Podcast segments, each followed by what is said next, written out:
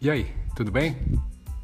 Ó, seja muito bem-vinda e muito bem-vindo a mais um episódio do podcast da Dante Dog Works, comigo, Dante Camacho, idealizador da Dante Dog Works.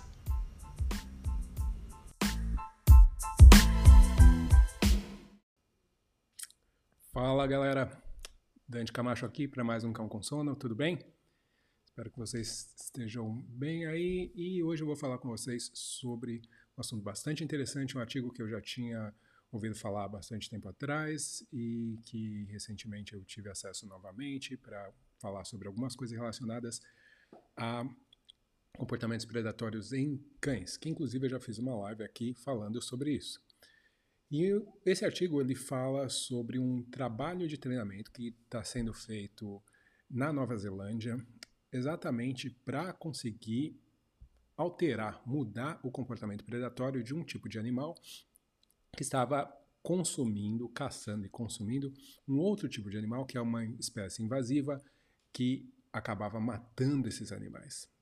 Hum, então, uh, foi feito um treinamento para conseguir, então, ou para se tentar modificar esses padrões comportamentais de caçar esse animal. E esses animais que eu estou falando agora, primeiro eu vou falar para vocês qual é essa espécie invasiva, que é esse bichinho aqui, que é o sapo cane, é o cana, que é uma espécie de sapo que foi introduzida na Austrália nos anos 30 para, na verdade foram 120 que foram trazidos para uh, eliminar uns besouros que tinham na cana também. Daí trouxeram o sapo e daí o sapo se multiplicou, hoje tem bilhões de sapos e eles são uh, extremamente tóxicos, né? são venenosos. Então, os, os animais que os consomem acabam passando mal ou morrendo. Inclusive, eu vi também relatos muito interessantes, porque acontece muito de envenenamento de cães. Né? Os cachorros, por serem animais interessados, curiosos, vê o bicho lá pulando, vai lá, alguns perseguem e tal, depende do cachorro. Né? Mas tem alguns casos de. Tem, na verdade, tem muitos casos de envenenamento, mas tem alguns casos específicos onde uh, alguns cães vão lamber sapo, né? E dentre esses, alguns, obviamente, vão passar mal, vão ficar muito mal, e outros vão continuar repetindo. Isso vira meio que um hábito. E os donos relatam, né?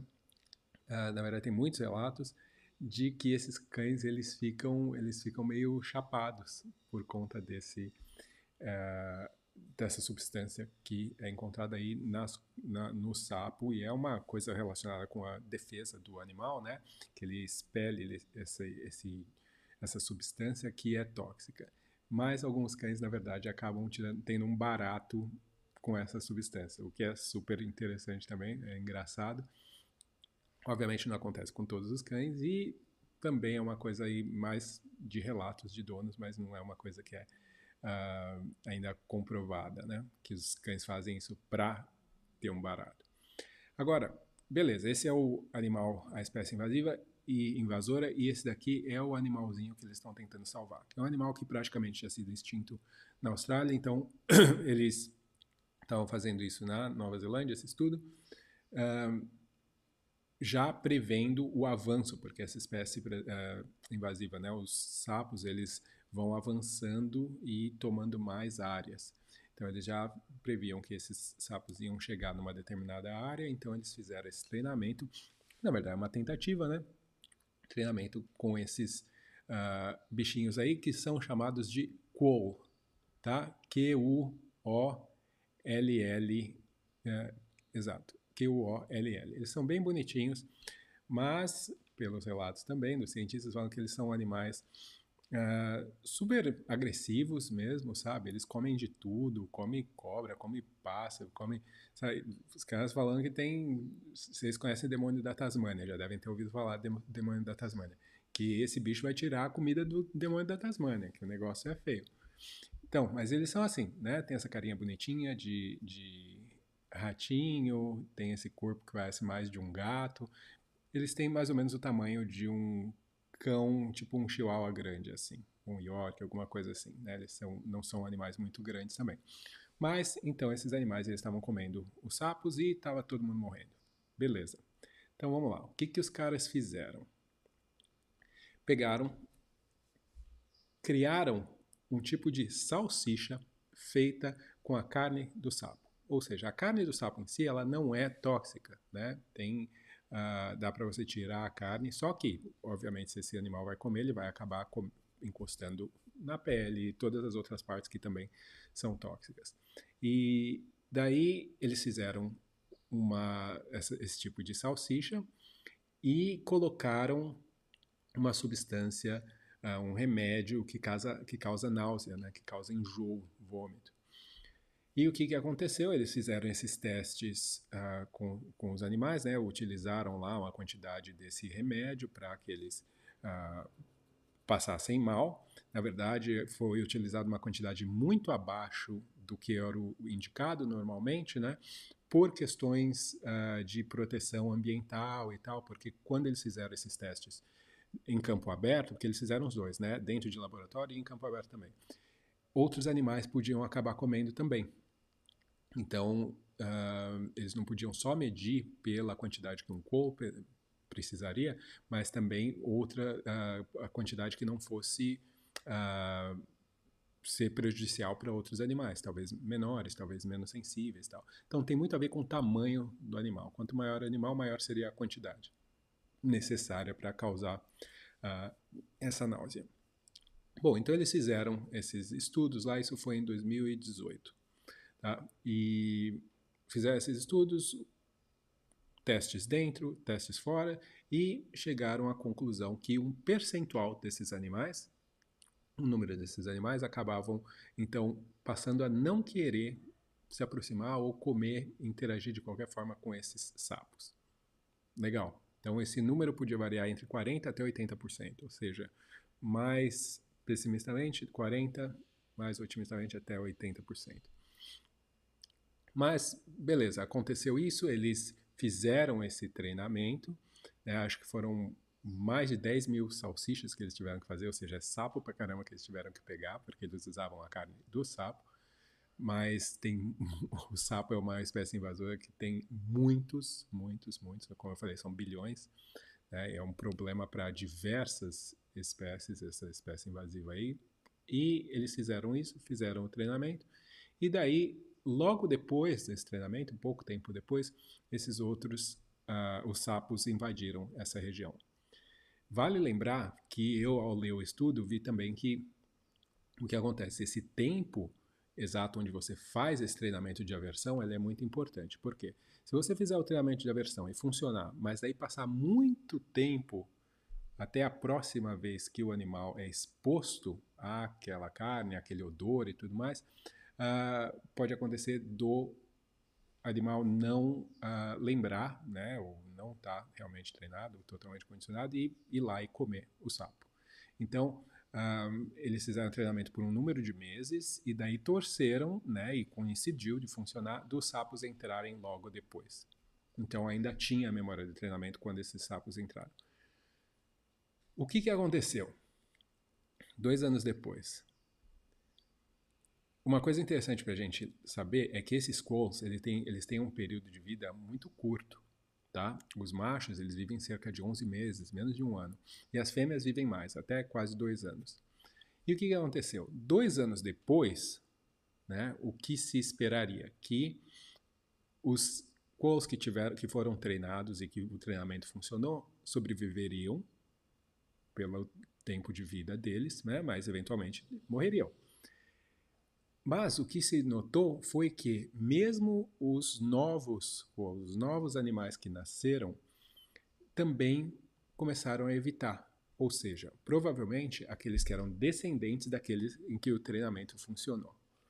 Começaram a evitar também e hoje, dois anos depois, eles ainda fazem, eles fazem uh, avaliações né, e testes, porque muitas vezes essas, essas populações de sapos, eles se movem através de uma região, passam um tempo e depois vão embora. Então a intenção é fazer com que esses animais locais, é, pelo menos sobrevivam por esse tempo, para que depois que os sapos forem embora, eles continuarem a vidinha deles lá.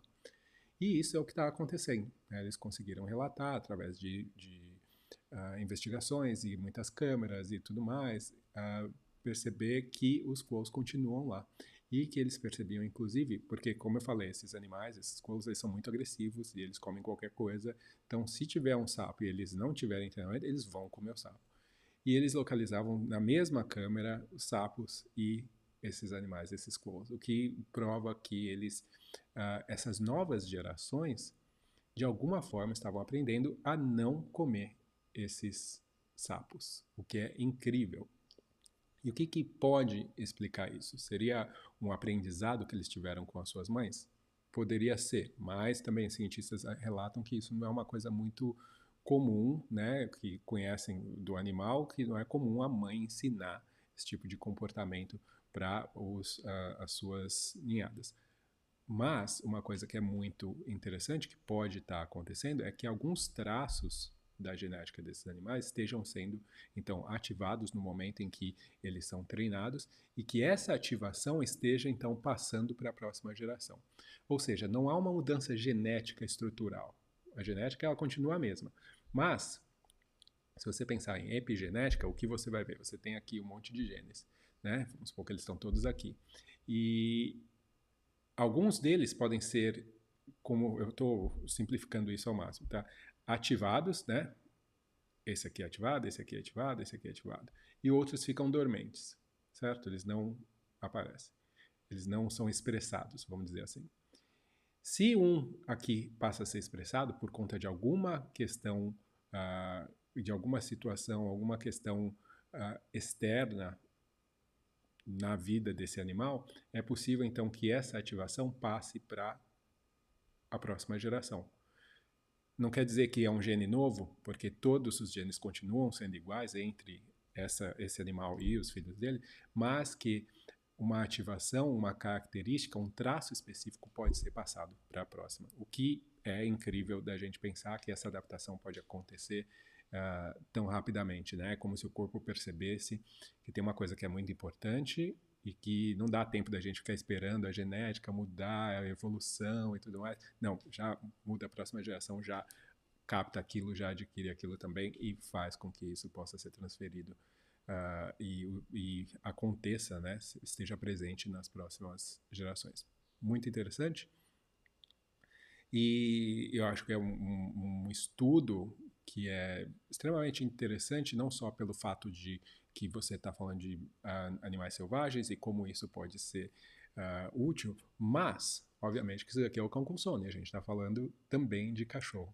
Mas isso traz formas diferentes, luzes diferentes a maneira da gente pensar o treinamento exatamente, por exemplo, anti-envenenamento, ou até mesmo, por exemplo, treinamento de cães que comeriam esses sapos, ou cães que comem qualquer outro animal ou cães que, por exemplo, perseguem porco-espinho, ou cães que a, a pessoa quer treinar, um, fazer um treinamento de anti-envenenamento num, numa região, um cão que trabalha de guarda, o que quer que seja. Tradicionalmente, esses treinamentos são feitos através de uso de aversivos externos imediatos, né, como punições, como choque e tudo mais. É muito comum isso ser feito dessa forma. Agora, tem algumas informações interessantes que esse uh, estudo nos traz. Primeiro, a questão do treinamento ter um limite de, uh, de quanto tempo ele dura. Ou seja, se o treinamento acontece agora, você faz esse treinamento esse mês, e daí daqui a dois anos aparece, e durante esse período todo o animal não foi exposto àquela, àquele alimento, ou àquele odor, o que quer que seja, tem uma chance grande dele voltar lá e comer, porque é uma coisa meio que instintiva, né? Outra coisa que é interessante que eu não tinha mencionado, esse treinamento que eles fizeram com esses quolls durou acho que quatro meses, tá? É onde eles fizeram várias exposições, certo? Então, uh, também aí abre uma, uma, um questionamento para, de repente, treinamento de cães para a gente saber, bom, se a gente quer que isso seja eficiente, talvez uh, vá ter uma maior eficiência se esse treinamento for feito num prazo mais longo, com exposições a, a aos aos sabores, né, odores por um período mais longo. Outra coisa que é interessante é que uh, eu, na verdade, eu tinha pensado em pegar aqui, acabei não pegando meu livro que eu ganhei sobre comportamento animal da Fernanda Torello, obrigado Fernanda, onde uh, é um livro muito grande, eu estava vendo algumas partes e uma das partes fala exatamente sobre essa questão do treinamento de aversão a sabores, que é uma forma que naturalmente o animal aprende a evitar alguma coisa, porque evolutivamente falando faz sentido o animal evitar determinados sabores que possam parecer para ele trazer danos, como mal-estar uh, ou até mesmo a morte, né? É óbvio que se morrer ele não aprende. Então, uh, assim como nós também, nós temos naturalmente uma tendência a evitar certos tipos de sabores por uma questão evolutiva, porque tem uma chance maior desses sabores fazerem mal para a gente. Então, isso acontece naturalmente, não é algo que você precisa ensinar um animal. Isso é, faz parte do que fez esse animal sobreviver até hoje. Então, por que não utilizar o que seria natural para ensinar algo que a gente, na verdade, está querendo uh, que seja útil dentro da vida que a gente criou hoje em dia para nós e para os cães? Né? Então, eu um, acredito que essa ideia de utilizar a versão a sabor para o treinamento para animais evitarem outros animais, evitarem perseguir essas coisas, eu acho que é uma possibilidade aí que deve ser mais investigada por nós como treinadores, porque uh, tem esse benefício de ser algo que é natural e que evolu evolutivamente faz sentido, tá? Então tem toda toda a, a formação genética do animal tende a priorizar esse tipo de, de comportamento, ou seja, de evitar as coisas que naturalmente vão fazer mal, mas naturalmente ele percebe isso. Tá? Então, uh, outros tipos de aversivo, como aversivos de dor, por exemplo, e desconforto, não têm a mesma eficácia nessa questão de comer, tá? Não que não tenha eficácia, mas não tem a mesma, ele funciona de uma forma diferente. Então, associações, elas têm uh, uma série de, de coisas interessantes entre elas, entendeu? Então, uh, um animal, por exemplo, ouvir um som e daí sentir dor, é mais fácil ele condicionar isso, esse som com dor, do que, por exemplo, ele ver uma coisa e depois sentir dor. o condicionamento acontece de forma diferente, é mais difícil, leva mais tempo ele ver e sentir e fazer essa conexão entre essas coisas do que, por exemplo, ele ouvir e sentir e fazer essa conexão entre as duas coisas. Então, quando esse, uh, esse treinamento ocorre, eles utilizam esse, essa substância aí que faz com que o animal tenha uh, passe mal. É uma substância que tem ação rápida, né? Obviamente não é imediata, mas tem ação rápida. E mesmo que não seja imediata, o efeito funciona da mesma forma. Então, dá para perceber que existe uma relação aí, que o corpo consegue perceber a conexão entre o que foi comido e o que, mesmo que o passar mal aconteça um tempo depois, tá? Então, a gente sabe que isso é, é possível também com cães e que realmente é algo que seria interessante a gente explorar mais dentro do um, treinamento de cães aí, quando a gente está pensando em ensinar os animais a evitarem alguma, algum tipo de alimento ou algum tipo de animal ou coisas assim. Tá? Eu estou vendo aqui para ver se eu consigo achar a, a substância que foi utilizada. Eu tinha lido aqui, mas acabei esquecendo de marcar para poder passar para vocês. Se bem que está em inglês também, eu não seria, uh, eu não saberia qual seria a tradução até porque por ser um remédio, né? Não sei se teria o equivalente ou qual seria o equivalente. E esse foi usado com esses animais, tá? Não quer dizer que isso possa ser usado com cachorro. Tem que perguntar, tem que falar com o veterinário, logicamente, para saber o que, que uh, seria. É, diabendazole. É, tiabendazole, desculpa, com TH. Tiabendazole foi utilizado. Um, é, e daí tem lá, obviamente, um percentual de acordo com o peso do animal e tudo mais. E diz que é um, um antifungicida. É. E uma outra coisa aqui que eu não entendi, tá? Mas é isso. Eu acho que é bastante interessante aí. Uma outra forma da gente, de repente, pensar, olhar como que, uh, de repente, a gente poderia trazer mais uh, formas, formas diferentes da gente enxergar o treinamento e de repente adicionar outras coisas interessantes aí que possam ter efeito no treinamento dos nossos cães. Um, eu vou terminando aqui então hoje. Inclusive, vou dar uma olhadinha aqui no YouTube agora, porque eu sei que eu estou tendo um probleminha aqui, eu não consigo ver os comentários, mas eu vou dar olhar aqui. Uh, sim, a Nayara pergunta se eu posso compartilhar esse estudo. Posso sim, eu coloco aqui no, na descrição, tá? Assim que eu terminar, eu coloco aqui a descrição para vocês. Bom dia, Elizabeth, também. Galera, uh, agradeço a todos, espero que vocês tenham um ótimo fim de semana aí. E a gente se vê numa próxima oportunidade, mais um Cão com Sono. Tá já? Até mais.